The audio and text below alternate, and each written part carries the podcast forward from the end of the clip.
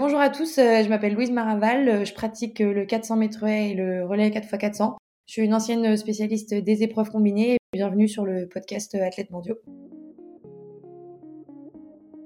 Salut tout le monde, bienvenue dans ce nouvel épisode d'Athlètes mondiaux, le podcast 100% athlète qui donne la parole aux meilleurs athlètes du monde.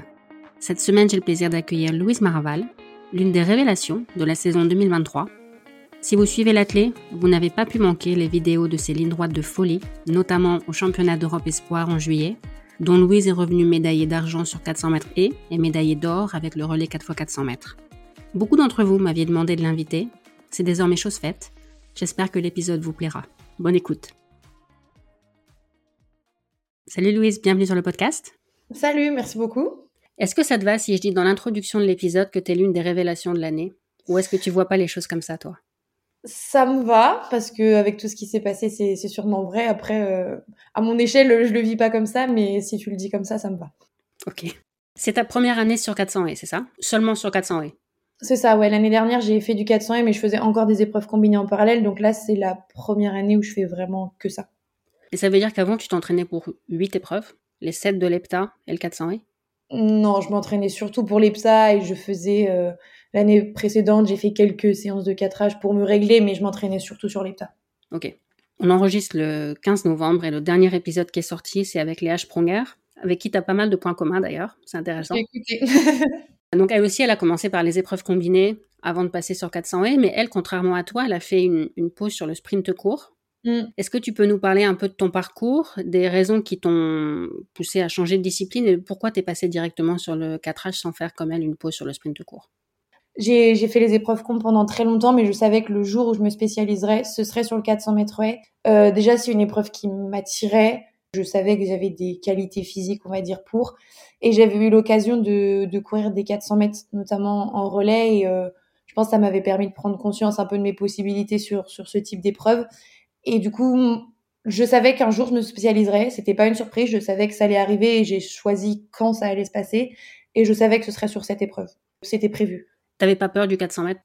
Non, non, j'adore. Enfin, j'aime beaucoup ce type d'effort où, on va au bout, où c'est quelque chose que j'affectionne. Ouais. Justement, c'est le type d'effort que j'aime bien. Oui, mais d'ailleurs, j'allais te faire réagir à une phrase que j'ai lue quelque part en faisant des recherches, une phrase qu'à mon avis peu d'athlètes prononceraient. Tu disais que tu aimais le type d'effort lactique. Ouais, c'est ce que j'aime. En fait, j'aime franchir la ligne et avoir la sensation d'avoir tout donné, que qu'il n'y a plus rien et que, et que j'ai vraiment tout fait pour, pour parfait. Donc, euh, ouais, moi, c'est le type d'effort que j'affectionne. Donc, je sais que c'est, c'est pas le cas de tout le monde, mais j'aime bien aller au bout de, au bout de moi-même, on va dire. Ok. Tu peux nous parler un peu de tes débuts en athlète avant qu'on revienne à, ton actualité? Alors, moi, j'ai commencé l'athlétisme, je devais être en CM1, donc je devais avoir 10 ans à peu près. Euh, avant, je pratiquais la gymnastique. J'ai pratiqué la gym de mes 3 à mes 18 ans. Donc, pendant assez longtemps, j'ai fait les, les deux en parallèle. Et l'athlétisme, j'ai commencé parce qu'avec une copine à moi, on voulait faire un nouveau sport. Et on est allés toutes les deux vers, euh, vers l'athlé et c'est comme ça que, que j'ai commencé donc dans le, le, petit club à côté de chez moi, le, le club où je suis toujours et où j'ai connu mon coach qui est toujours mon coach. C'est marrant parce que pendant longtemps, tu as fait gym et athlé. Mmh. Déjà la volonté de faire plusieurs choses. Ouais, je pense. Et puis en fait, j'ai commencé la gym trois ans classique, le premier sport, et j'ai toujours euh, aimé cette discipline et l'aspect euh, de découvrir des nouvelles sensations, des choses comme ça, et des sensations complètement différentes de ce que j'avais à l'athlé. Et puis l'athlète, c'était plus ma pratique compétitive, on va dire. Et la gym, j'étais plus dans du loisir. Je faisais deux, trois compétitions par an, mais c'était pas du tout optique compétition. C'était vraiment loisir. Euh, je prenais du plaisir dans les sensations que je découvrais, etc. Donc, euh, c'était complémentaire, mais j'avais vraiment une approche différente entre ces deux sports.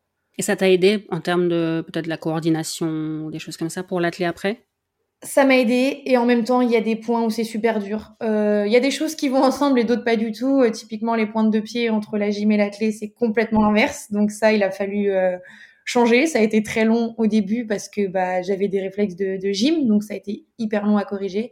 Après il y a des choses où ça m'a aidé parce que forcément oui en gym il y a, il y a de la coordination. Je pense qu'on apprend pas mal à connaître son corps aussi, à se repérer un peu dans l'espace, des choses comme ça. Donc ça m'a apporté sur certains points et sur d'autres, c'est pas l'idéal, on va dire, mais, mais voilà, c'est comme ça que je me suis construit. Mais ça devait surtout pas être euh, facile au moment où tu faisais les deux, parce que tu devais passer sans cesse de l'un à l'autre. Ouais, c'est ça, j'avais un rythme assez conséquent. En plus, euh, en gym, j'avais fait le choix, j'entraînais aussi. des petites à la gym. Donc, j'avais un rythme assez conséquent, notamment au lycée, mais c'est ce qui me plaisait. Je me sentais bien comme ça, en, en faisant plusieurs sports, en étant bien occupée par le sport. C'est vraiment ce qui me correspondait. Et la perche, ça t'a jamais tenté en athlète Parce qu'il y a beaucoup de perchistes qui viennent de la gym. C'est sûr, on a déjà parlé, ça a l'air chouette et je pense que ça me tenterait, mais c'est vraiment un, un boulot. Enfin, c'est vraiment une épreuve qu'il faut énormément travailler et, honnêtement, j'ai pas le temps. Enfin, c'est voilà, quand je faisais des épreuves combinées, j'avais pas le temps de me rajouter une épreuve et, et voilà. Mais je pense que c'est quelque chose où j'aurais pu prendre du plaisir, mais, mais voilà, j'ai pas eu l'occasion. Il n'y a pas assez de lactique à la perche. c'est peut-être ça aussi qui me manquerait. Peut-être c'est ouais, c'est vrai que c'est une épreuve hyper technique, mais euh, peut-être qu'il me manquerait ouais ça du du, du lactique peut-être. mais tu sais que j'ai vu une interview de Mondo Duplantis où il disait qu'un jour, euh, c'est à l'époque où il était au lycée, je pense, il a fait un 4x4 et il a découvert le lactique. Je sais plus le chrono ah, qu'il a fait, mais il dit, on m'avait dit ça va être dur, mais je m'étais dit, mais non, mais je suis un dur au mal, ça va aller. Et puis là, j'ai découvert le lactique pour la première fois de ma vie et j'ai compris. Ouais, bah c'est ça, c'est deux disciplines complètement différentes. Et à côté de ça, ils ont pas de lactique, mais ils sont capables de faire je sais pas combien de sauts et d'être concentrés en une séance, donc c'est vraiment des, ouais, des, des qualités différentes, je dirais. Ouais. Tu viens d'une famille de sportifs, j'ai vu. Ouais, ouais, complètement. Mes parents ont toujours fait du sport. Euh, moi, je suis la petite dernière, donc j'ai un grand frère et une grande sœur qui eux ont toujours fait du sport aussi, qui ont pratiqué notamment du triathlon pendant longtemps, qui maintenant sont plus dans dans des trucs un peu fous pour moi, mais ils font des marathons, des, des trails un peu longs, des choses comme ça, donc on n'est pas dans le même registre. Mais oui, j'ai toujours eu mes parents, mon frère, ma sœur qui faisaient du sport, donc j'ai grandi dans un schéma où le sport c'était normal entre guillemets. J'ai grandi en, voyant mon frère et ma sœur qui, qui s'entraînaient après les cours et qui travaillaient le soir. Donc, bah, c'est vrai que moi, arrivé au lycée, c'était, c'était presque le schéma classique. Donc, euh, oui, oui, j'ai, vraiment été baignée dans le sport. Mais après, euh, baignée dans le sport, mais pas forcément dans l'athlète. C'est vraiment, on a chacun fait nos choix de sport et, voilà, sur ça, on était complètement libre. Ok. Et comment tes parents voient, tes parents et ta famille voient ton évolution dans l'athlète déjà, mes parents et que ce soit ma famille en général, ils nous ont toujours beaucoup suivis. Donc, que ce soit moi dans l'athlé ou même, euh, du coup, mon frère et ma sœur, quand ils faisaient du sport, on, on y allait tous les week-ends. Enfin, ils m'ont toujours beaucoup suivi. Donc, je pense qu'ils ont vraiment vu l'évolution au fur et à mesure. C'est-à-dire qu'ils étaient là à mes premiers championnats de France. Ils m'ont suivi sur mes premières compétitions internationales aussi. Donc, je pense qu'ils évoluent un peu en même temps que moi. Donc, ça aide à vivre la chose, je dirais. C'est-à-dire que j'avance et ils avancent en même temps. Et il te voit évoluer aussi euh, humainement. Bon, après, il y a de toute façon la maturité qui vient avec l'âge, parce que tu n'es plus une enfant. Ouais. ouais, ouais, complètement. Et puis, ils commencent à. Enfin, forcément, ils prennent conscience de, de mon... Projet de prendre de plus en plus d'ampleur et ils en ont bien conscience. Donc, oui, oui, ils évoluent ils... et ils comprennent en, même temps que moi ce que, ce que ça devient un peu mon quotidien. Et voilà. La gym, tu l'as arrêté parce que tu pouvais plus tout mener en même temps? C'est ça, en fait, euh, jusqu'à mes 18 ans, j'étais encore euh, chez mes parents et du coup, c'était dans ma petite commune et, je pouvais. Et quand je suis partie en études supérieures, je suis arrivée sur Nantes et du coup, ça devenait trop compliqué de pouvoir poursuivre la gym. Donc, euh, c'est pour ça que j'ai arrêté. Et en plus, l'athlète prenait de plus en plus de place et ça, c'était plus possible de faire les deux. Et c'était évident que c'est l'athlète que tu voulais choisir ah oui, oui, oui. Ah oui, oui je, je le savais. C'était vraiment la gym, c'était mon loisir et, et j'aimais bien ça, mais je savais que c'était la clé que je voulais continuer. Maintenant que tu fais du, 400 et, est-ce que la, variété de l'entraînement de l'heptathlon te manque pas un peu? Eh ben, ça me faisait peur. Euh, je vais pas mentir, euh, c'est ce qui me faisait un peu peur en arrêtant l'hepta, parce que bah, moi j'aimais bien l'aspect de faire plein de choses à l'entraînement, de, de, changer. Et en fait, j'ai eu une période en, 2022, j'ai fait les championnats méditerranéens qui étaient en septembre. Et du coup, je les ai fait sur le 400 mètres haies. Donc, tout le mois d'août, je me suis entraînée que pour le 400 haies. Les épreuves combinées, c'était fini. Et du coup, ça a été une période où j'ai un peu pu expérimenter l'entraînement plus 400 euh, mètres haies. Et je l'ai très bien vécu. Et finalement, maintenant, je je m'ennuie pas, je trouve pas ça monotone. C'est ce qui me faisait un peu peur, mais mais je suis épanouie et ça me convient. Je pense que c'est aussi peut-être la manière de travailler. C'est rare que je fasse qu'une chose à l'entraînement. Par exemple, on va mettre un peu de technique et après une séance. Enfin, on essaie quand même de de varier pour pas que ce soit monotone pour moi. Mais dans l'ensemble, je dirais c'est quelque chose qui m'a fait peur, mais finalement, je le, je le vis très bien. Et maintenant, l'EPTA, c'est terminé pour de bon? Ouais, si, si, c'est terminé parce que je pense que j'ai beaucoup plus de, de, choses aussi à jouer sur, euh, sur le 400 mètres L, le 400 mètres. Euh. mais euh, je, voilà, je me suis toujours dit que bon, quand j'aurais fini ma carrière sur ça, bon, je dis pas que je referai pas un petit hepta, ça me tend très bien, mais, mais voilà, non, pour l'instant, pour l'instant, c'est fini. Mais c'est un choix de carrière? Pour revenir à Léa Spronger, elle, elle disait bien qu'elle voulait faire des grands championnats et qu'elle savait qu'à l'hepta, ça passerait pas. C'est ça pour toi ou c'est d'autres raisons? Non, je pense pas. Je pense pas. C'est, enfin, ça fait longtemps en fait que je le sais. Pour beaucoup, le changement il s'est fait cette année. Moi, ça fait 3-4 ans qu'on le sait que j'allais me spécialiser le un moment venu. Donc, euh, forcément, je, sais que sur ces disciplines, j'aurai sûrement plus de résultats. Mais je le fais aussi parce que c'est des disciplines où je sais que je prends énormément de plaisir. Et j'ai vécu plein de trucs en épreuve combe qui étaient incroyables et, et je regrette pas du tout d'avoir euh, vécu tout ça avant. Et qu'est-ce que ça t'a appris cette époque sur Apta?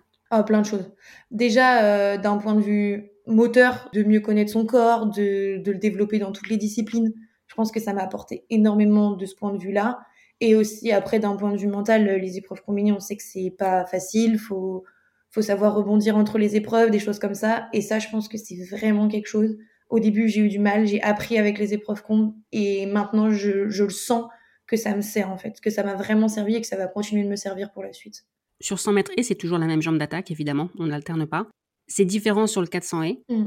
Pour revenir à Léa Spronger, encore une fois, elle, elle disait dans son épisode que, que quand elle est passée sur 400 et, elle avait vraiment une jambe forte et une jambe faible, parce qu'à l'époque où elle faisait de l'heptathlon, sur le 100 et, c'était toujours la même jambe. Est-ce que c'était ton cas aussi? Alors, euh, non, moi, pas du tout. Euh, en minime, je faisais du 200 haies. Donc, à cette époque-là, j'avais déjà l'occasion de travailler les deux jambes. Et en fait, même si je faisais du, je faisais du 100 haies, on a toujours continué à faire mes deux jambes. Donc, j'ai toujours, toujours travaillé mes deux jambes. Euh, ça m'est déjà arrivé une fois qu'en compétition, mon coach me fasse faire un. J'avais fait un 60 haies de la mauvaise jambe. Donc, volontairement, j'avais changé les starts pour tout faire mauvaise jambe. Donc, non, c'est quelque chose, j'ai toujours continué à faire les deux jambes. Parce que bah déjà il y avait la possibilité que on savait que je risquais d'en avoir besoin dans le futur et aussi parce que on avait une vision de des fois je sens des choses sur ma mauvaise jambe que je sens moins sur la bonne parce que la mauvaise étant plus faible physiquement eh ben du coup je travaille différemment enfin du coup j'ai toujours toujours continué à faire un peu des deux jambes donc euh, c'est pas un, un, frein pour moi dans le 400 on va dire de, de devoir passer les deux jambes ok et ça t'offre plus de, de possibilités en termes de schéma de course? Je pense parce que bah forcément j'ai un schéma préférentiel, mais voilà, si vraiment la hack arrive, je dois la passer mauvaise, j'irai mauvaise. Genre, je vais pas piétiner pour rajouter ou quoi. Si ça doit passer mauvaise, ça passera mauvaise et, et c'est pas un problème, on va dire. Forcément, je suis plus à l'aise de la bonne et je préfère, mais voilà, si, si ça doit passer mauvaise, ça passera. Ok. Ta première médaille internationale, c'était à la longueur, non? Oui, en UNSS. oui, ça paraît un peu fou maintenant, mais oui, c'était en UNSS. Euh, c'était ma première sélection en, scolaire et j'avais fait la longueur exactement. Pourquoi la longueur? Parce que honnêtement, c'est là où j'étais sélectionnée. Donc, euh, on m'a proposé euh, d'y aller pour la longueur. Moi, c'était ma première sélection, mon premier voyage, on va dire, pour l'athlète. Donc, j'ai foncé et, voilà. C'était à Marrakech? Exactement, ouais. Est-ce que ça a été un, un peu un déclic? Ouais, franchement, ça a été un déclic parce que j'ai vécu. c'était des gymnasiades, ça s'appelle. Donc, en plus, c'était pas que de l'athlète ça faisait un petit peu des mini Jeux Olympiques euh, scolaires. Donc il y avait plein de sports. C'était vraiment une expérience incroyable et j'ai rencontré plein de gens trop chouettes, certains qui sont encore dans le monde de l'athlète maintenant et avec qui je partage encore des compétitions. Donc euh, ça m'a vraiment boosté et ça m'a donné envie euh, bah, dans la fin de l'été de, de, pouvoir refaire des sélections en fédéral, on va dire, pas en scolaire. Ça a été un, le début un peu de, de tout ça. Même si c'était du scolaire, c'était quand même la première sélection et c'est quand même un, un moment fort. Tu avais le maillot France? Ouais, ouais, on avait un maillot France. Après, c'était différent, mais oui, oui, en soi, on avait un maillot France. C'est différent. Maillot de club, ça doit être sympa aussi. Surtout que je sais que tu es attaché à ton club. Mais la France, le maillot national, c'est encore autre chose. Ouais, c'est autre chose. Hein. Franchement, c'est différent. Je dirais que c'est le fait d'avoir le maillot de la France et de voir tous les autres qui représentent aussi leur pays et de se dire qu'on est vraiment là pour son pays, en fait. C'est ça. Et puis, euh, puis dans le stade, quand quelqu'un fait une médaille d'or, d'entendre la Marseillaise, des choses comme ça, ça met une ambiance assez particulière. Et je pense que c'est un peu tout ça qui fait que c'est une atmosphère. Mais oui, forcément, porter le maillot, le maillot de la France, c'est fort. Alors, tu l'as dit tout à l'heure, tu as le même coach depuis tes débuts. Oui. Il avait l'expérience du haut niveau avant de t'entraîner toi ou vous avez appris ensemble? Non, euh, non, non, on a appris ensemble. En fait, c'était mon coach quand je suis arrivée dans mon club, donc depuis que je suis toute petite. Et euh, quand je quand j'ai grandi et quand je suis arrivée en études sup, donc sur Nantes, euh, lui, il était également sur Nantes, donc du coup, j'ai toujours continué avec lui. Donc c'est le j'ai le même coach depuis mes débuts et non non il faisait pas il a entraîné mais il n'avait pas forcément des, des, athlètes à haut niveau donc on, on va dire qu'on découvre un peu tout cet environnement ensemble. Et c'est quoi l'avantage d'avoir un coach qui te connaît si bien? Bah c'est qu'il me connaît si bien. Donc non c'est plein d'avantages parce que bah il sait comment je fonctionne, il sait euh, ce que j'aime dans l'entraînement, ce que j'aime moins, qu'est-ce qui me plaît, ce qui est voilà les moments plus durs. Je pense que ça permet d'avoir une une complicité qui fait que voilà moi j'ai pas de souci à lui dire si demain j'arrive à l'entraînement que ça va pas trop je peux lui dire il y a pas de souci. Enfin je pense que c'est ça c'est que ça nous apporte une une relation qui est, qui est saine et, et où on se connaît et on se comprend. Et en même temps, on vit plein de choses ensemble. Et c'est chouette parce que bah, mes résultats lui permettent à lui aussi de, de vivre des choses. Donc euh, c'est cool parce que c'est quelque chose qu'on partage. Parfois, il y a des athlètes qui sentent la pression de vouloir faire vivre certaines choses au coach. Par exemple, la première sélection au jeu parce que le coach a jamais emmené personne au jeu et on a envie de lui faire vivre ça. Tu ressens ça parfois? Pas du tout. Pas du tout. En fait, j'ai plus l'impression que que lui, il prendra ce qui va avec mes résultats, mais il va pas du tout me mettre. Enfin, ça me met pas du tout une pression. Au contraire. Genre, c'est plus je perds, bah tant mieux, on vivra des choses ensemble. Et sinon, euh, au contraire, il sera plus triste pour moi, mais il va pas du tout me faire ressentir une pression. Euh. Non, je le ressens vraiment pas comme ça. Non, c'est plutôt, pour moi, on se tire plus vers le haut et ça va pas me mettre une pression supplémentaire. J'ai vu qu'il disait de toi que ton point fort, c'était quand t'étais à la bagarre. Oui. T'es d'accord avec lui? Complètement. Et ça veut dire que tes lignes droites de folie l'ont pas surpris? Non, je pense pas, parce qu'il sait que c'est ce qui me permet de me dépasser, en fait. Le fait d'être en confrontation directe avec des personnes, c'est ce qui m'amène à aller chercher des, nouvelles choses et à aller au bout de moi-même. Et je pense que non, il sait que c'est comme ça que je peux que je peux perfer. Enfin, c'est vraiment la bagarre qui me stimule. Pourquoi toi tu y arrives et d'autres y arrivent pas? Franchement, je sais pas. Euh, c'est, je pense, je sais pas, c'est peut-être c'est dans la tête. Enfin, je sais pas. Moi, je veux passer, donc j'essaie de tout faire pour. En fait, sur le coup, je réfléchis pas. C'est juste, je veux, je vais essayer de, passer devant et, et voilà. Ouais, c'est peut-être dans la tête, je sais pas. Franchement, il y a pas, je sais pas, il y a pas trop d'explications. Je pense que c'est ma mon caractère. Je sais pas. Après, on pourrait se dire, euh, je, je, pourrais être capable de finir fort si je me préservais au début. Et pourtant, c'est pas du tout la philosophie dans laquelle je cours. Je me dis pas, euh, préserve-toi et puis à la fin tu pourras finir fort. C'est pas du tout comme ça que j'aborde la course non plus. C'est vraiment, euh, je donne et puis on verra, on verra ce qu'il y aura à la fin. Mais du coup, tu es comparé à, des grands noms. Euh, on avait dit à Floriaguet qu'elle faisait une Marc Raquil. Maintenant, on dit de toi que tu as fait une Floriaguet. Et dans quelques temps, on dira de quelqu'un d'autre qu'il a fait une Louise Maraval. Ça t'inspire quoi, ça? Sur le coup, ça m'a, ça m'a fait bizarre forcément parce que cette course de Floriaguet, enfin, je l'ai vue 50 euh, 000 fois. Enfin, moi, c'était vraiment ma jeunesse, donc je l'ai, je l'ai vue 50 000 fois et et ben ça me faisait plaisir qu'on compare elle, même si je pense que voilà, faut rester relative. C'est pas la même performance, c'est pas la même course et et moi, je suis beaucoup plus impressionnée par ce qu'elle a fait, que j'estime que c'est pas les mêmes conditions que moi. Et, voilà, mais forcément, euh, ça fait plaisir parce que c'est quelqu'un qui a une très belle, enfin, qui a une très belle carrière et qui, et cette course, elle était magnifique. Donc, euh, forcément, ça me fait plaisir. Après, euh, voilà, on, on, verra la suite et, et c'était une fois, mais j'espère surtout réussir à reproduire des choses comme ça. J'ai vu qu'en début d'année, comme objectif, tu avais de faire une médaille aux Europes Espoirs. Au final, tu en as même deux. Mmh. Alors, avec le relais et l'argent en individuel. Et tu voulais aussi participer au Mondiaux Senior, ce que tu as fait à Budapest. Tu es aussi championne de France élite du 400 et. Maintenant qu'on est en fin de saison, est-ce que tu retiens que du positif ou est-ce qu'il y a certains objectifs que tu n'as pas réussi à atteindre cette année? Je dirais que j'ai atteint mes objectifs, mais que c'était pas non plus la saison parfaite et que j'en veux encore plus. C'est-à-dire que, bah, avec du recul, euh, bah oui, aux, aux Europes Espoirs, je fais la médaille sur le 400 mètres. Et je suis hyper heureuse mais j'ai mon âme de compétitrice qui me dit que je suis deuxième à 5 centièmes donc forcément euh, il reste toujours un peu un peu ça. Donc forcément là j'en tiens du positif mais c'est vrai que ça pourrait être encore mieux et et je voudrais encore mieux. Mais voilà non je pense qu'il faut il faut tirer le positif de ces saisons. Il y a plein de choses qui il y a des caps qui ont été passés et, voilà. Donc euh, faut se servir de tout ça pour la suite. Mais c'est sûr que j'en voudrais encore plus. C'est un peu ma nature. Donc euh, voilà. C'était ta dernière euh, compétition espoir. Oui. Et ça te fait quoi ça? Avant, je pensais que ça allait me faire euh, pas mal, mais voilà, que ça allait être compliqué. Et finalement, je, je, le vis très bien. J'ai l'impression d'avoir complètement savouré mon dernier championnat chez les jeunes. J'en ai profité à fond et c'est très bien passé. Et le fait d'avoir fait les championnats du monde euh, chez les seniors, bah, bah c'est le niveau de compétition auquel j'ai envie d'être maintenant. Donc, euh, donc finalement, je vis très bien la transition. Je pensais que ça allait être plus dur, mais finalement, ça va. Ok. Et c'était tes deuxièmes Europe Espoir Ouais. Tu étais déjà à Tallinn en 2021. Qu'est-ce que tu as hum, appris entre les deux championnats? Bah Déjà, je les ai pas vécus sur la même discipline. Ouais. Donc, euh, Tallinn, euh, j'étais, j'étais sur les pentathlons et le relais 4x400. Et là, je l'ai abordé sur une épreuve individuelle. Sur une épreuve individuelle et surtout sur une course. C'était pas la même approche. Le fait de courir trois jours de suite, c'est quelque chose que j'avais jamais vécu, d'enchaîner euh, les tours comme ça dans une grande compétition. Mais, euh, mais je me sentais bien. On avait eu un peu une répétition avec les championnats de France avant, où j'avais eu l'occasion de courir deux jours de suite. Donc, euh, donc je, me, je me sentais bien à l'approche de l'événement. Après, ce qui a changé entre les deux, bah, c'est surtout ça. Hein, c'est le fait que j'y allais pas sur la même discipline. Et sinon, dans le 4x400, euh, c'était pas du tout la même équipe. Donc, l'équipe que j'avais à Tallinn, elles étaient toutes passées euh, en senior. Mais euh, je pense que j'ai retrouvé un peu dans, dans ces deux championnats d'Europe l'aspect vraiment hyper collectif sur le 4x4. Et je pense que c'est ça qui nous a permis les, les deux fois de, de, ramener une médaille. Parce qu'à chaque fois, on était vraiment une équipe soudée et c'est ça qui, qui, je pense, nous a fait parfait. T'as jamais eu envie de faire un sport co? Euh, Non, pas forcément. Enfin, je trouve ça trop bien, mais j'y suis jamais allée. On va dire que je suis allée vers l'athlé. Je pense que si j'avais pas fait d'athlé, j'aurais peut-être fait un sport co. Mais, mais voilà, je suis dans l'athlé et je suis épanouie dans le fait que bah, l'athlé, c'est un sport individuel, mais moi, je le vois énormément comme un sport collectif, on va dire. J'ai toujours fait du relais avec mon club, donc j'ai toujours fait du relais. Donc, euh, je suis souvent en groupe. Enfin, je le vois pas du tout comme un sport individuel, je pense. Ok. Il y a combien de personnes dans ton groupe d'entraînement?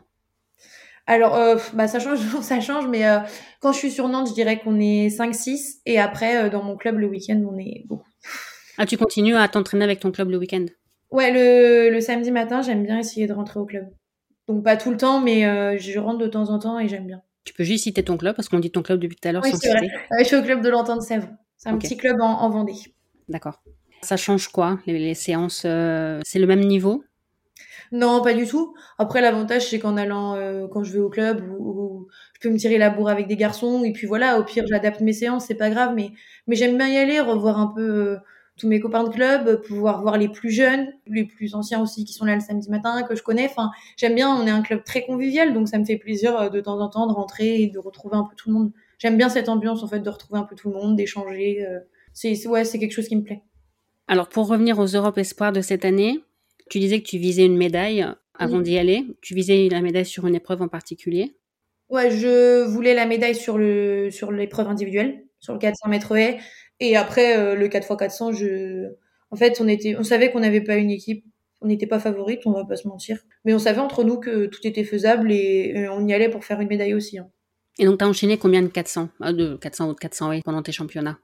Eh ben, du coup, j'ai fait 4 400 parce que j'ai fait les 3 400 mètres haies et le 4x4, j'ai fait que la finale. J'ai pas couru la série. Donc j'ai fait 4 courses sur 3 jours parce que du coup, j'ai eu les deux finales le même jour. C'est ton passé de compinard qui t'a aidé Complètement. Là, typiquement, je pense que c'est complètement un exemple où, où ça m'a aidé parce que parce que je m'étais enfin je savais que peu importe comment se passait ma première finale, je savais que j'allais être capable de rebondir pour la deuxième. Il y avait 6 ou 7 heures d'écart, quelque chose comme ça. Et je savais, avec mon passé d'épreuves combinées, que je serais capable de me remobiliser, peu importe ce qui se passait pour la finale du soir. Et là, je pense vraiment que c'est un moment typiquement où ça m'a aidé. Oui, parce que spontanément, on peut penser que la difficulté, c'est d'enchaîner physiquement les deux, mais il y a aussi le côté mental et, nerveux. Ouais. Moi, je savais qu'avec l'adrénaline, physiquement, ça allait aller. Peut-être que j'aurais pas trop de jambes avec la course, mais dans le feu de l'action, ça allait aller. C'est pas vraiment ce qui m'inquiétait.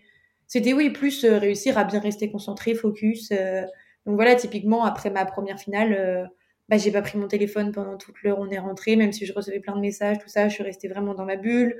Je suis restée avec les relayeuses, la récup, tout ça, mais vraiment rester focus sur la deuxième course qui arrivait.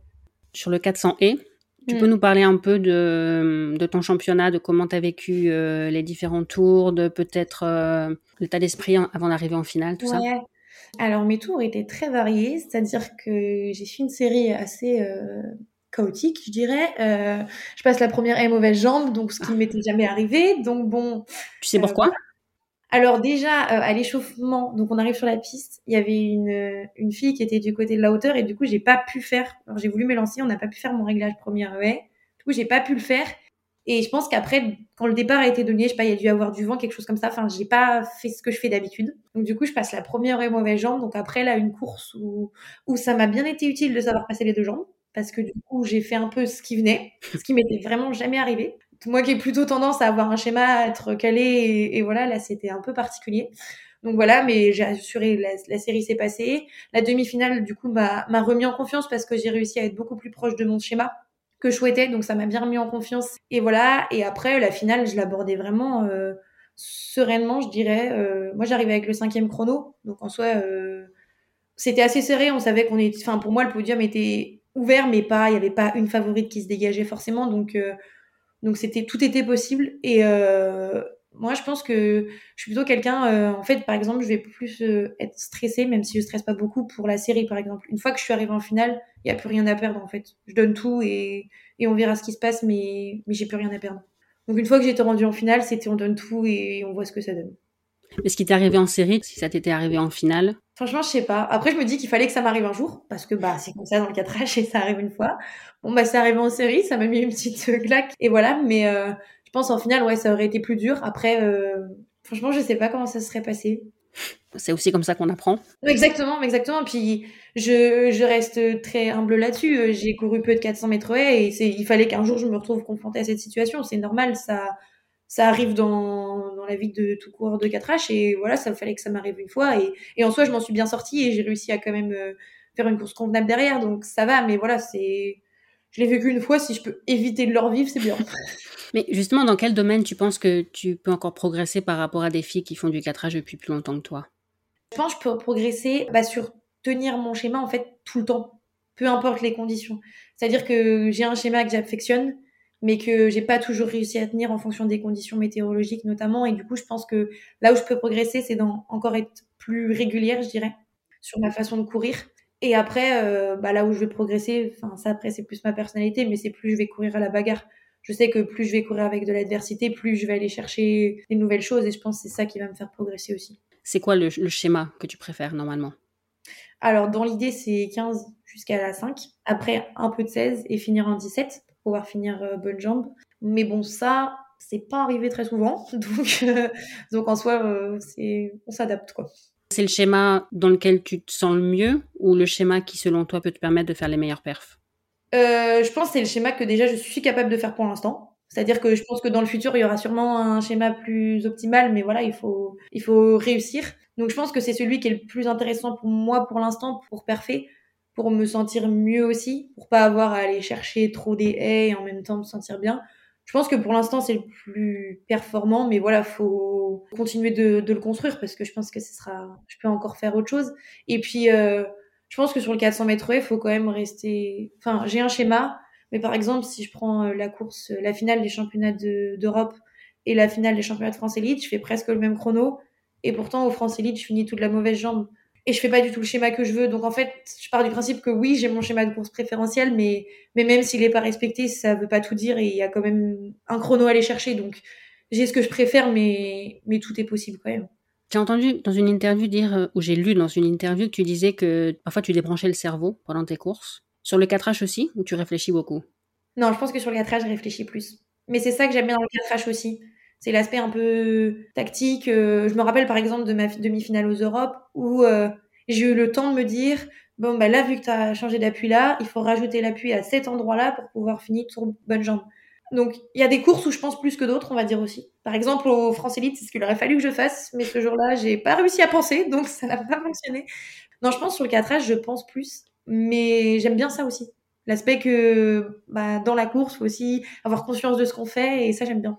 Et toi, t'as jamais eu d'appréhension devant les Non, non, euh, j'en ai vraiment fait depuis très très longtemps. Je pense le fait d'avoir, euh, le fait aussi d'avoir fait beaucoup de 100 haies. En fait, j'arrive sur le 4H à une vitesse devant la haie qui est moins importante. Donc, je pense que ça fait aussi que j'ai pas forcément cette appréhension parce que j'ai pas la sensation d'arriver si vite que ça sur la haie.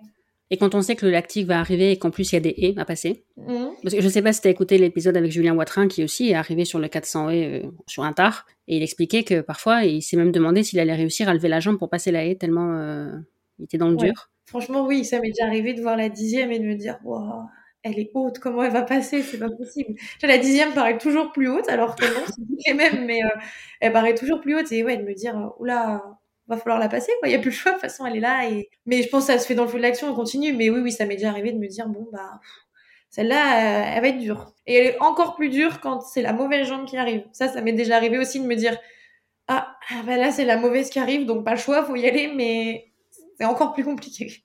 Tu penses que mentalement, il faut un certain profil mental pour être bon sur 4H je sais pas, je pense que j'ai pas assez de recul sur la discipline, moi, pour savoir, mais parce qu'en fait, ça dépend de chacun. Il y en a qui courent vraiment à l'instinct et qui n'ont pas forcément de schéma et qui vont un peu comme ça et, ça fonctionne.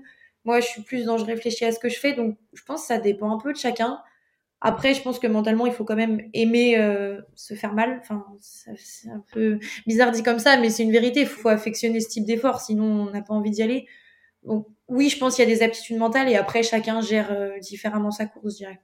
Alors on va évidemment parler de ta ligne droite du 4x4 aux, Europes Espoirs. Tu récupères le témoin en quatrième position, c'est ça? Ouais. Tu te souviens de tout ton tour de piste?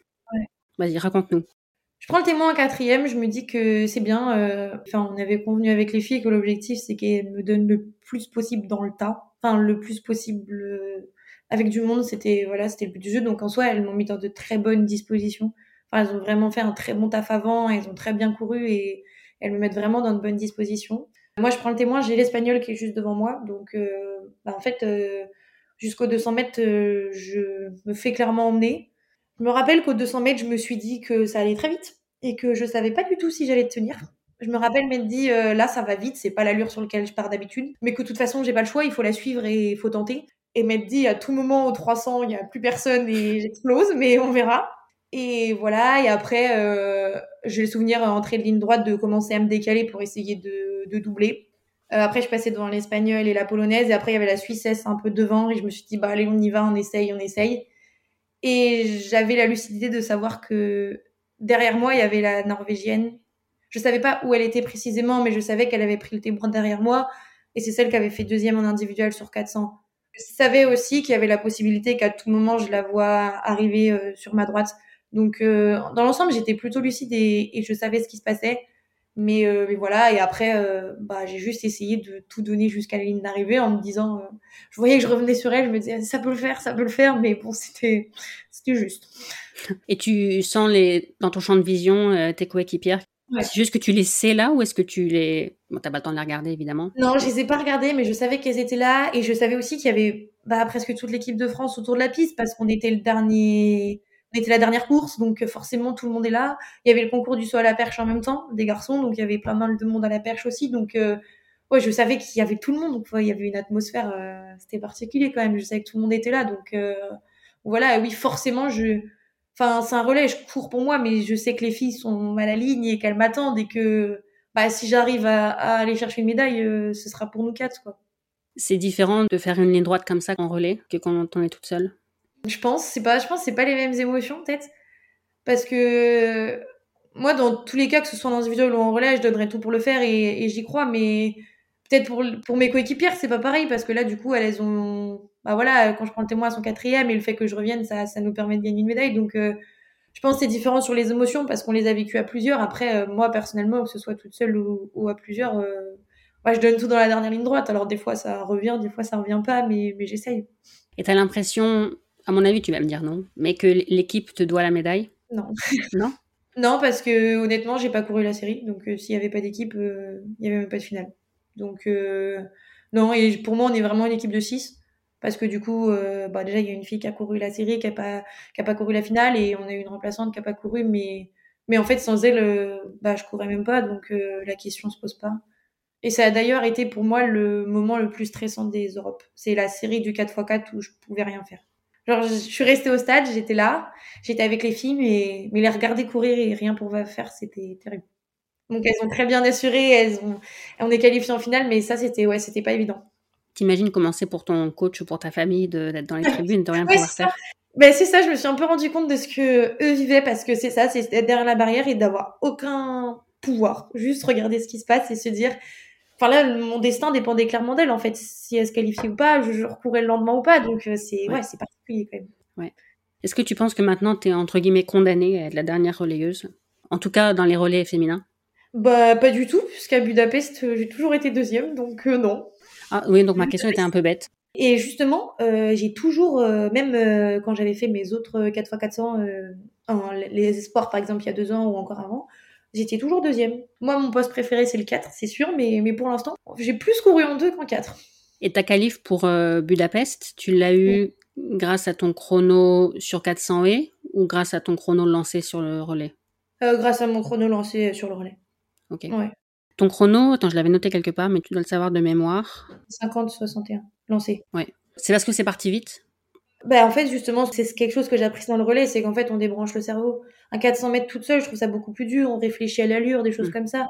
Là, euh, moi, j'ai suivi et j'ai pas réfléchi et ça débloque des choses. Et après, euh, sur le coup, le chrono, euh, moi, j'en avais pas forcément conscience. Enfin, C'est-à-dire que moi j'ai passé la ligne, on avait gagné, j'étais trop heureuse et, et voilà. Et c'est juste plus tard quand on me l'a dit, j'ai dit ah oui c'est vrai que c'est bien, c'est un bon chrono, mais sur le coup c'était pas ma priorité de savoir euh, le chrono que j'avais fait quoi. C'était vraiment euh, on vivait ça à plusieurs et, et même en collectif on a fait un très bon chrono donc euh, c'était cool. Mais c'est vrai que j'ai su un peu plus tard mon split et, et voilà. Mais sur le coup c'était vraiment le collectif qui, enfin la perf collective qui primait. Les Europes Espoirs, c'était en juillet, début juillet? Oui, mi-juillet. Et tu as eu les France Élites fin juillet, c'est ça? C'est ça. Tu as fait une pause entre les deux? Euh, non, non, j'ai pris bon, le temps qu'on revienne des Europes, etc. J'ai dû faire, je sais pas, deux, trois jours peut-être de pause, aller voir, un, enfin, profiter un peu de ma famille, tout ça.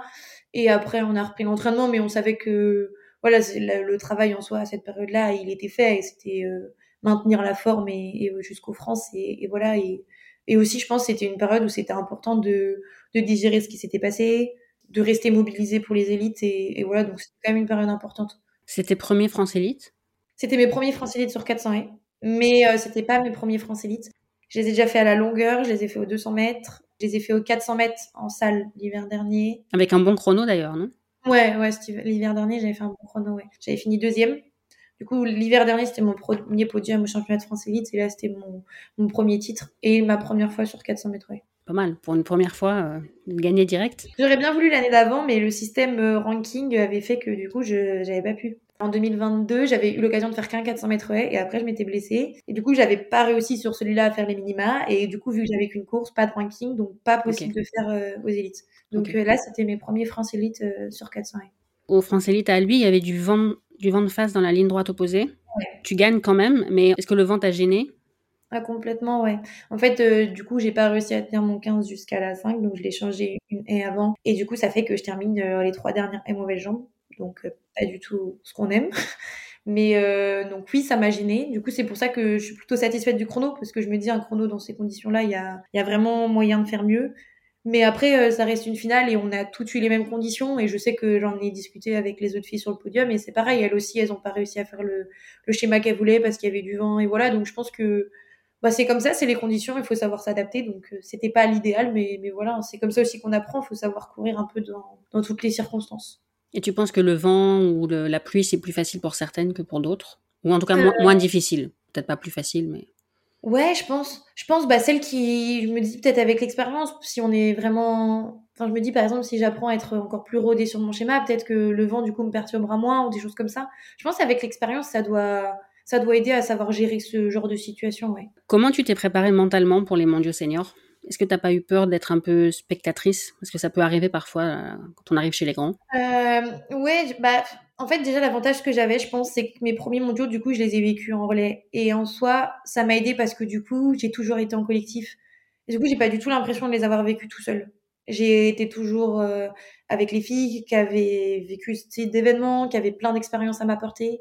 L'aspect aussi, on a commencé par le mixte. Je me suis retrouvée avec euh, trois autres coureurs qui étaient beaucoup plus expérimentés que moi et qui, du coup, qui avaient plein de choses à m'apporter. Donc, je pense que ça m'a vraiment aidé à vivre mon championnat, le fait que ce soit en relais. J'étais bien entourée et ça m'a aidé à, apprivoiser un peu cet environnement et, voilà. Et quel type de conseils tu peux euh, recevoir des autres qui ont plus d'expérience que toi? Est-ce que c'est des conseils d'ailleurs ou est-ce que c'est juste euh, dans l'attitude. Je pense que c'est plus dans l'attitude. Je suis pas forcément, je suis pas de nature stressée. J'étais pas forcément stressée euh, au moment des, des, championnats du monde. Donc c'est plus dans l'attitude, le fait de toujours s'encourager, se soutenir, c'est ça qui, qui me faisait du bien, je dirais. Mais ouais, plus l'attitude, comment on était, le fait d'être vraiment, de se sentir soudé dans une équipe, etc. Ça, ça m'a aidé, je pense, à, à, bien vivre mon championnat. Ok. Donc avec le 4x4 mixte, vous êtes arrivé quatrième. Mm. Déjà, t'as appris quand ta sélection? Parce que tu savais que t'étais dans le groupe, mais il y avait que deux filles, forcément c'est un 4x4 mixte, donc il ouais. que deux sélectionnées. Franchement, je savais pas trop. Parce que oui, c'est sûr, j'avais montré des choses dans le relais, mais je savais pas s'ils allaient forcément vouloir prendre des chronos plus, enfin des chronos individuels réalisés sur un 400. Je savais pas si le fait que j'avais pas d'expérience chez les seniors, ça allait me porter préjudice ou pas. Donc euh, non, je savais pas trop comment ça. Enfin, je m'imaginais un peu tous les scénarios, je pense forcément aussi. Mais euh, mais voilà, et je l'ai su. Euh, J'ai dû le savoir trois jours avant la course, quelque chose comme ça. On l'a su assez tôt quand même, donc ça c'est bien parce que ça permettait aussi de de vraiment se préparer et de bah, de se mettre en condition. Et je me suis vraiment sentie, euh, quand j'ai su que c'est moi qui courais, je sentais que c'était un choix aussi qui avait été fait, qu'on me faisait confiance et, et ça c'était important pour moi. De sentir qu'on me faisait confiance et que, et que voilà, j'avais plus qu'à courir et ça allait le faire. Maintenant, l'ordre est fixe dans le 4x4 mixte. Ouais. Homme-femme, homme-femme. Tu penses que c'est bien que ça soit fixe ou tu penses que c'était mieux à l'époque où chaque pays faisait un peu comme il voulait? Alors, bah du coup, je l'ai juste vu. On va dire que j'ai jamais couru la façon où c'était, mais euh, moi je pense que c'est mieux que ce soit fixe parce qu'en fait, euh, je trouve que ça donnait une situation qui était très illisible. C'était dur de suivre la course et je, je l'ai pas couru, mais je pense que pour les filles, ça devait pas forcément être facile de, de se dire euh, bah oui, j'ai je sais pas moi 20 mètres d'avance, mais bon, c'est un gars donc à tout moment il me rattrape. Enfin, je pense que ça devait pas être forcément facile à courir donc moi je préfère que ce soit fixe. OK. Est-ce qu'il y a la même dynamique dans une équipe de 4x4 femmes et dans une équipe de 4x4 mixte Moi, j'ai ressenti la même chose. Après, c'est vrai que nous, en plus, c'était particulier. C'était la... Enfin, ça faisait quelques années qu'il n'y avait pas une mixte en équipe de France. Moi, j'ai ressenti une bonne dynamique. Euh, moi, je me suis retrouvée avec euh, donc euh, les gars qui avaient déjà eu de l'expérience sociale internationale, donc qui avaient plein de choses à, à, apporter, etc. Et je pense que la dynamique, en fait, elle s'est fait aussi quand l'année on a eu des regroupements, des choses comme ça. On avait déjà pu pu échanger entre garçons et filles. Et je pense que ouais, la dynamique, elle se crée pas que sur le championnat, elle s'est créée un peu dans l'année et ça a permis de vraiment ouais, avoir un collectif mixte aussi. Et pour les passages de témoins, ça change quelque chose de, de prendre le témoin d'un homme? Ouais, ouais, moi je trouve que ça a changé quelque chose parce que forcément. Euh Enfin, une fille, je trouve que c'est plus facile d'apprécier sa vitesse, de se rendre compte à la vitesse à laquelle elle arrive, etc. Pour un gars, je trouvais ça plus compliqué. Parce que, bah, déjà, c'est plus compliqué. Et puis ensuite, d'un point de vue stratégique, bah, est-ce qu'on laisse courir un peu plus le garçon? Parce qu'en soi, même s'il est lactique, il va quand même un peu plus vite que nous. Il y a tout ça. Donc, euh, non, c'est particulier quand même de faire des transmissions avec des garçons. C'était la première fois, mais, c'est particulier. Donc, c'est bien aussi comme ça, comme on avait su un peu avant qui courait, de pouvoir euh, préparer ça aussi. Vous répétez beaucoup avant? Ouais, on fait pas mal de transmissions quand même, ouais. Après, euh, voilà, c'est dans tous les cas, il y a des faits de course et on peut pas se préparer à tout, mais je pense que c'est bien euh, de se sentir au moins à l'aise dans ce passage. Je pense que c'est important. Et c'est quoi les consignes avant une course comme ça? Parce qu'on sait que c'est limite le moment le plus aléatoire, le passage de témoin sur 4x4. Ouais. Moi, dans l'ensemble, ça va parce que du coup, vu que j'ai toujours été deuxième, j'ai fait que des transmissions en couloir. Ouais. Donc, pour moi, c'était pas le plus compliqué parce qu'en couloir, ça va. Mm. Mais c'est vrai que bah, dans le feu de l'action, en fait, les, les consignes, bah, c'est surtout de, de, enfin, moi, en tout cas, quand je transmets, je me concentre surtout à vraiment bien, bien viser la main de, de mon partenaire pour vraiment pas qu'il y ait de soucis. Et je pense surtout rester concentré que s'il y a un souci, bah, c'est la personne qui donne, qui ramasse et qui, enfin, voilà. C'est plus se concentrer de ce point de vue-là. Mais après, dans le feu de l'action, ça va tellement vite que, ça m'est pas arrivé encore, mais c'est voilà, c'est dur quoi. Faut réagir tout de suite, donc euh, c'est pas facile, je pense. Ouais. Et donc cette quatrième place avec le relais mixte, en fait, vous êtes arrivé cinquième de la course et les, Pays-Bas sont disqualifiés parce que ouais. Femke Bol a lâché le témoin, c'est ça? Elle, c'est ça. Ouais. elle est tombée juste avant la ligne et en tombant, elle lâche le témoin. Donc, euh... Comment vous avez vécu ça? Parce qu'au final, c'est pas si mal que ça. Hein. C'est des mondiaux quand même. On parle de mondiaux seniors là. C'est ça, c'est ça. Mais euh, en fait, il fallait le digérer. C'est-à-dire sur le coup, ça, c'était hyper dur. Enfin, c'est dur de voir son nom à côté du quatrième place et enfin de voir que c'est nous et on se dit c'est c'est proche en fait. Enfin, on n'est pas loin. Donc sur le coup, c'est très dur. Et je pense que il faut quelques jours, le temps de le relativiser, de prendre du recul, de se dire que voilà, oui, c'est des championnats du monde, oui, c'est bien et ça peut amener de très belles choses pour la suite. Et voilà, mais c'est vrai que sur le coup, quatrième, c'est dur. On va pas se mentir, sur le coup, ça fait, ça fait un peu mal. Et moi, je me rappelle, du coup, j'étais sur le bord de la piste et quand j'ai vu que Femke Ball est tombée, j'ai tout de suite compris qu'on allait faire quatrième, quoi. Et je me suis dit, oh, oh non, c'est dur. Et tu penses qu'il y a plus de potentiel dans l'équipe euh, mixte que dans l'équipe féminine? Non, je pense que les deux équipes ont plein de choses à jouer. Après, c'est sûr qu'on voit que chez les gars, euh, bah, il y a une grosse dynamique. Et ils sont médaillés d'ailleurs. Voilà, ils sont très bons et, et on le voit bien. Donc forcément, euh, oui, pour le mixte, bah, on voit que les gars sont, sont très bons. Donc il y a des choses à aller jouer et, et la quatrième place montre qu'on n'est pas loin. Après, je pense que sur les filles, on a vraiment on a vraiment un potentiel, on est pas mal, on est un gros collectif, il y a beaucoup de filles qui peuvent courir, certaines qui étaient à Budapest, certaines qui qui étaient pas, enfin il y a vraiment beaucoup de possibilités, donc je pense que le fait qu'il y ait de plus en plus de filles à un bon niveau, ça va aider à encore plus monter le niveau et je pense qu'il y a vraiment des choses à aller chercher, enfin cette année, on fait 9, mais l'année dernière, les filles, elles ont fait 5. Enfin, à Eugene, les filles, elles ont fait 5e au 4x4. Donc, il y a vraiment une, il y a une bonne dynamique. Il faut, faut aller chercher tout ça. Donc, toi, l'objectif l'année prochaine, si tu pouvais euh, faire un vœu et que le vœu se réalise, ça serait une sélection sur les deux relais et sur le 4H au jeu Ouais, ouais, honnêtement, oui, oui de, de, pouvoir courir les relais et de, et de courir un individuel aussi sur le 400. Tu as regardé le programme C'est faisable de tout enchaîner? C'est un peu plus faisable que l'année dernière parce que je crois qu'il y a un jour de repos après le mixte, il me semble. Donc c'est un peu plus faisable. Dans tous les cas, ça va faire un gros programme, mais, euh, mais voilà. J'ai vu que tu avais fait un 100 et pour ton club cette année. Ouais. Aux interclubs. Ouais. C'est pour dépanner le club ou c'est parce que ça te plaît aussi de continuer à en faire et que tu dis que ça peut aussi aider peut-être? On continue à travailler sur des haies. Je cours encore du 60 haies l'hiver parce que euh, j'estime que quand je fais des séances de haies, je entre ça me fait vraiment travailler ma vitesse en fait de faire de l'intervalle euh, court, on va dire, et euh, ça me fait travailler ma vitesse et ma technique au-dessus des haies. Donc en fait, on, on voit ça vraiment comme un plus sur le 400 mètres haies. Et là, notamment aux interclubs où c'était beaucoup trop tôt pour moi pour courir un 400 haies, c'était vraiment ma volonté de faire le 100 haies pour travailler quoi. J'y vois vraiment un intérêt de courir sur 100 haies en début d'année.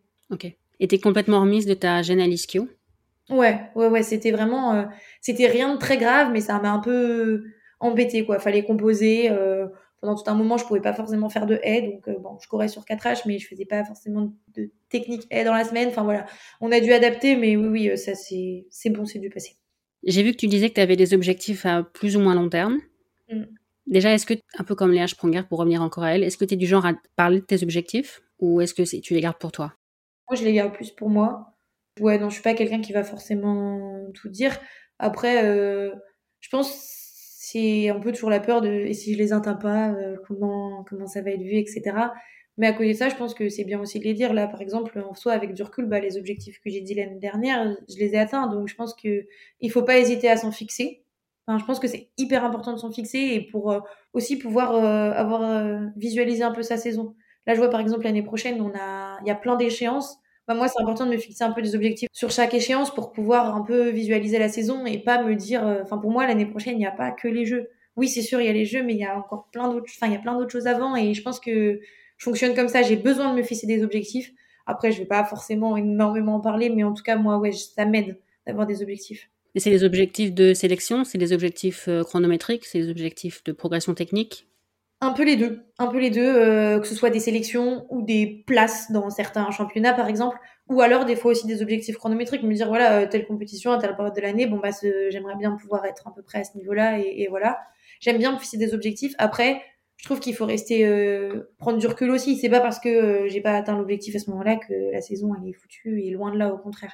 C'est que je me fixe des objectifs, mais voilà c'est pas rédhibitoire, bien au contraire. Tu vas faire de l'indoor ou pas? Oui, un peu pas beaucoup parce que il y a plein de choses tétées. Euh, je pense notamment bah, faire un 60 haies, sûrement un 200, pareil, travailler, en fait, pour travailler. Et après, peut-être un petit peu de 400, mais ça va vraiment être court parce que il y a un, un, gros été derrière. Et il y a notamment les championnats du monde de relais qui sont très tôt dans la saison, donc, euh, donc ça va être rapide. Ça revient aux Bahamas C'est ça, ouais. Ouais, donc les mondiaux de relais, les Europes de Rome, les Jeux. Et les France élites aussi au passage. Ouais qui en plus pour moi seront importants parce que c'est presque à domicile. Donc, euh, c'est où? Enfin, c'est Angers. Et Angers, c'est tout proche euh, de chez moi. Donc, euh, donc les France Élites aussi, qui de toute façon sera le passage obligatoire. Donc, ouais, ça fait, ça fait pas mal d'objectifs pour la saison. Mais, mais moi, j'aime bien le fait que voilà, il y ait plusieurs objectifs et ça me convient bien. Plutôt que d'avoir qu'une chose, là, j'aime bien l'aspect, il y a plusieurs objectifs. Mmh. Le 4H femme fait partie des épreuves maintenant où il y a un sacré, un sacré niveau. Après, c'est une épreuve relativement récente encore. Donc euh, c'est peut-être pour ça que le record du monde euh, évolue un peu plus, même si chez, les hommes il est tombé euh, il n'y a pas si longtemps que ça au final. Comment tu vis ça? Ça te motive encore plus? Moi je trouve ça impressionnant en fait de que ce soit les chronos et aussi la manière de courir. Quand je vois les meilleurs, je me dis c'est beau en fait, c'est bien fait, c'est beau, c'est c'est réglé, c'est c'est joli à regarder en fait. Donc que ce soit d'un point de vue chronométrique ou même de maîtrise, je trouve que c'est inspirant en fait de se dire que c'est des filles qui arrivent à faire des chronos comme ça et, la manière dont c'est fait aussi, je trouve ça, je trouve ça beau. Donc euh, moi, je regarde ça. Euh, oui, c'est sûr, pour l'instant, j'en suis encore loin, mais mais j'aime bien regarder, analyser, regarder des courses, essayer de comprendre comment elles courent, les schémas, les choses comme ça. J'aime bien, ouais, j'aime bien suivre un peu comment ça se fait et et pour enfin, je suis encore novice, donc euh, découvrir encore mieux le cadrage, comprendre encore mieux comment ça se court. Tu as fait beaucoup de meetings contre ces filles? Non, pas du tout, pas du tout. J'ai très peu couru en soi. Euh, en fait, par exemple, si je prends l'année dernière sur 4 H, j'ai fait un meeting et après, ben, j'ai fait des championnats. Parce que j'ai fait championnat de France, championnat d'Europe et les championnats de France Elite. Donc, en fait, euh, j'ai très peu d'expérience en soi sur des gros 400 mètres si je puis dire, à gros niveau. Donc, c'est ça justement qui va, je pense, m'aider aussi à parfait, c'est la possibilité de, de courir encore plus. pour progresser et puis aussi pour le ranking. C'est ça. Bah, c'est pour ça que les championnats de France élite sont aussi très importants, euh, des choses comme ça. Donc, ouais, ouais, non, forcément, d'un point de vue ranking aussi, en fait, ça, c'est double opportunité. C'est l'occasion de courir contre des personnes qui ont un très bon niveau et du coup d'aller chercher des, chronos et en plus, forcément, marquer des points pour le ranking. Mmh tu fais un master STAPS, c'est ça? Exactement. Avec aménagement? Oui, euh, en fait, euh, là, je suis en master 1. J'ai fait ma licence euh, en format traditionnel, donc en, trois ans. Et arrivé en master, j'ai fait le choix de, dédoubler mes années. Donc là, je suis dans la deuxième année de mon master 1, on va dire. Et c'est un choix qui était pas forcément évident sur le coup, mais que je regrette absolument pas. Et je pense que c'est ce qui m'a aidé aussi l'année dernière à, avoir des résultats. C'est vraiment d'avoir plus de temps pour l'entraînement, de d'être ouais, d'être plus détaché de mes cours, on va dire, et, je pense que ça m'a vraiment aidé.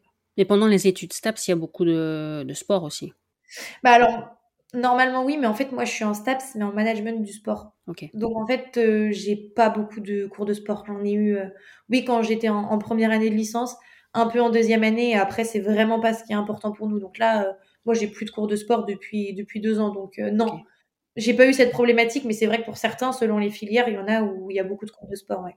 Oui. En dehors de l'athlète et des études, comment tu progresses dans la vie de façon générale? Est-ce que tu lis beaucoup? Est-ce que tu parles à certaines personnes pour avoir des conseils? Euh, ouais, je pense. Euh, bah, j'aime bien échanger avec les gens en général. Je trouve qu'on apprend plein de choses, euh, euh d'échanger avec des personnes du sport, mais de d'autres mondes aussi. Je pense que tout, tout se retrouve un peu et on peut s'inspirer un peu de chaque personne. Donc j'aime bien échanger avec euh, beaucoup de personnes. J'aime bien euh, aller voir d'autres choses, c'est-à-dire que je vais voir d'autres sports aussi. J'aime bien aller regarder d'autres sports en compétition, euh, voir d'autres choses, voir d'autres façons de, de, faire. Ça j'aime bien. Et après ouais, je lis. j'aime bien lire pour, pour me cultiver, on va dire. Donc non ouais, j'ai pas mal d'activités et puis j'aime beaucoup aussi faire d'autres sports. C'est-à-dire que pour mon loisir, j'aime bien aller faire d'autres sports euh, de temps en temps. Tu peux te le permettre? Je me le permets à certains moments, on va dire, et je prends des sports pas trop trop risqués. Euh. ça dépend des périodes, on va dire quoi. Mais, mais non, non, je fais des trucs pas trop risqués non plus. Tu fais quoi par exemple? Euh, J'aime bien aller nager. Nager, c'est plus par exemple, ça, ça, il y a pas de danger. Là, par exemple, dans une période où on s'entraîne pas mal, c'est plus compliqué. Mais par exemple, en coupure ou dans des périodes un peu plus souples, j'aime bien aller nager. j'aime bien faire du yoga. de temps en temps, ça m'arrive aussi. J'ai ma sœur qui est qui affectionne particulièrement tous les sports d'eau, donc ça peut m'arriver d'aller surfer, des choses comme ça. J'aime bien de temps en temps, ça change un peu, ça change les idées, donc euh, voilà, mais rien de très dangereux, non. Pas du ski ou du. Ah, j'adore le ski. J'y suis allée il y a deux ans. Bon, là, j'y vais pas cet hiver et c'est dur parce que bon, voilà, ce serait trop dangereux, mais, mais ça, ça, ça, c'est dur. Mais j'y retournerai tout le temps d'y aller après. Ouais. tu dis que t'aimes lire. Il y a des livres qui t'ont marqué? Non, parce que je lis, je lis beaucoup de. Ça va paraître un peu cucu, mais je lis beaucoup de romans d'amour. J'aime bien ça. Euh, des histoires d'amour, des policiers aussi. Donc, euh, non, je lis vraiment un peu de tout. J'ai pas de. Je, ouais, je lis un peu de tout. J'ai des copines qui lisent pas mal aussi, donc on se passe des livres. C'est un peu notre, troc entre nous, mais, mais voilà, non, j'ai pas d'auteur particulier ou quoi. Ça change. Ok. Si tu pouvais prendre un cours de quelque chose, quel que soit le, domaine. Ça peut être un cours, euh, une langue étrangère, un instrument de musique. Euh. J'ai deux idées qui me viennent en tête. Ce serait prendre vraiment des cours d'anglais pour être encore mieux. Parce que c'est quelque chose que j'aimerais vraiment bien, prendre des cours d'anglais. Et après, j'aimerais bien euh, prendre des cours de yoga. C'est-à-dire que j'en fais un peu, mais moi, sur une appli, sur Internet, tout ça. Et j'aimerais vraiment bien pouvoir faire des cours avec quelqu'un qui est professionnel et qui peut aider. voilà. je dirais ça, je pense. Ça pourrait t'apporter quelque chose aussi pour ta pratique de l'athlé? Ouais, je pense. Je pense que tout se regroupe. Donc, euh, pareil, dans tout ce qui est bah, déjà assouplissement, ça pourrait aider. Tout ce qui est euh, conscience de son corps, connaissance de son corps, je pense que ça aide. Après, c'est une activité qui est prenante aussi et j'ai pas forcément le, temps pour l'instant, mais c'est vrai que c'est quelque chose que j'aimerais bien faire, faire un vrai cours de, yoga avec quelqu'un qui est, qui est diplômé et qui peut vraiment aider. De l'extérieur, j'ai vraiment l'impression que ça n'a rien à voir, le, le catrage, le, lactique et puis le, yoga. Et toi, t'aimes les deux? Ouais, mais je suis plutôt quelqu'un d'actif, donc justement, des fois, euh, faire un peu de yoga, c'est bien, ça va me poser, euh, je prends le temps, tout ça. Ouais, je suis plutôt quelqu'un qui bouge pas mal dans la vie, donc ça, c'est bien, ça me, ça me pose un peu et je pense que c'est pas mal. Et pour revenir au, cours d'anglais, tu es plus amené à faire des interviews maintenant en anglais, peut-être? Bof, oui, enfin au championnat d'Europe, il y en a eu. D'ailleurs, c'était assez marrant parce que quand il nous a tendu le micro, on était quatre et il y en a aucune qui voulait parler, donc c'est moi qui J'ai dit non, mais vous inquiétez pas les filles, je m'en occupe. Et finalement, il a tendu le micro une par une, donc résultat, c'est vraiment important de parler anglais. Mais euh, non, après je non non, je sais me débrouiller. Une interview, ça me dérange pas. Euh, je saurais euh, me débrouiller, mais j'aimerais bien. Enfin, j'adorerais pouvoir être bilingue dans ma vie. C'est quelque chose que j'adorerais, donc donc ouais, j'aimerais bien pouvoir y arriver un jour. Je ne sais pas si on parle de la même personne, mais j'ai un ami qui fait des interviews en zone mixte, notamment dans les championnats jeunes. Et il m'a raconté qu'une fois, euh, il devait interviewer Sacha Zoya. Et en fait, mon ami est portugais, il, parle français, mais il préfère l'anglais. Et quand il a vu arriver Sacha, il s'est dit bon, ben, je vais devoir faire l'interview en français. Euh, encore un français qui va pas savoir aligner de mots d'anglais parce qu'il connaissait pas Sacha en fait. Et donc il a tenté l'anglais au cas où. Et là, Sacha lui a répondu à toute allure avec son accent australien.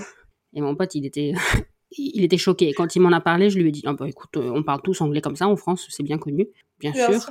nous, c'était trop drôle parce que vraiment, euh, on est arrivé, on s'est regardé, les filles m'ont regardé en mode, ah non, non, non, j'ai dit, bon, bah ok, je le fais, euh, vous inquiétez pas, enfin, je réponds. Et là, il commence vraiment à tendre le micro à la première relayeuse, puis la deuxième. Et là, je dis, bah là, je peux pas vous sauver, il faut que chacun, chacun parle. Hein, donc, non, c'était marrant, mais non, non, moi, ça va, je, sais me débrouiller. Et et ça va parce que je connais le vocabulaire qu'il faut pour mon registre, on va dire. Donc, euh, donc ça va. Alors, si tu écoutes le podcast, tu sais qu'il y a une question que je pose à tout le monde. Ce que j'aime le plus dans la clé, c'est son côté universel. Qu'est-ce que toi, t'aimes le plus dans la clé? Euh, Moi, je pense que c'est la diversité. Dans le sens où euh, chacun peut trouver une discipline qui lui conviendra dans la clé. Tout est possible et puis ça mélange tout le monde. Par exemple, euh, ce que je disais, ce que j'aime bien quand je retourne à l'entraînement dans mon club, il y a des grands, des petits, des jeunes, des moins jeunes, il y a, il y a de tout. Et je pense que c'est ça qui me plaît. Le fait de, ouais, tout le monde peut trouver son, son bonheur. Merci d'avoir accepté l'invitation. Merci à toi aussi. Et merci pour, genre moi, je voulais te dire, je, j'aime vraiment le podcast et j'adore écouter les épisodes, donc c'est vraiment cool. Bah, écoute, merci à toi tu vois, euh, j'en écoute pas mal et typiquement, euh, j'en ai fait écouter à mon coach aussi. Je lui avais dit, bah, notamment quand il y avait eu celui avec l'entraîneur de FMK, j'avais dit, vas-y, va l'écouter et tout, c'est intéressant. Enfin, j'en ai fait écouter à ma famille aussi et tout, donc euh, c'est cool parce que je trouve que, enfin, ils sont vraiment intéressants, donc c'est top. Bah, écoute, je suis contente que ça plaise. Je sais pas si tu écouteras l'épisode. C'est bizarre de s'écouter parfois, mais en tout cas, les gens m'avaient demandé ta présence. Quand j'ai demandé qui les gens voulaient écouter après les mondiaux de Budapest, ton nom est revenu plusieurs fois, donc je sais que les gens sont contents de t'écouter. Et puis, je sais pas si tu avais fait d'autres podcasts avant. Non, je n'avais jamais C'est le premier. je suis très honorée d'être la première. Et je suis sûre que je ne suis pas la dernière. Bah, merci beaucoup en tout cas. Et euh, je suis pas sûre que j'écouterai, mais en tout cas, je demanderai à mes proches d'écouter et de vérifier que c'était bien. très bien, très bien. Merci Louise. Merci beaucoup. Merci Louise d'avoir accepté mon invitation et merci à vous d'avoir écouté l'épisode jusqu'au bout. Si vous avez écouté l'épisode jusqu'au bout d'ailleurs, je suppose que c'est parce qu'il vous a plu dans ce cas, aidez le podcast à se développer en laissant 5 étoiles et un commentaire sur Spotify et Apple Podcast. Et abonnez-vous au podcast pour ne pas manquer les prochains épisodes. Vous pouvez également soutenir le podcast via le lien disponible dans les notes. Merci et à la semaine prochaine.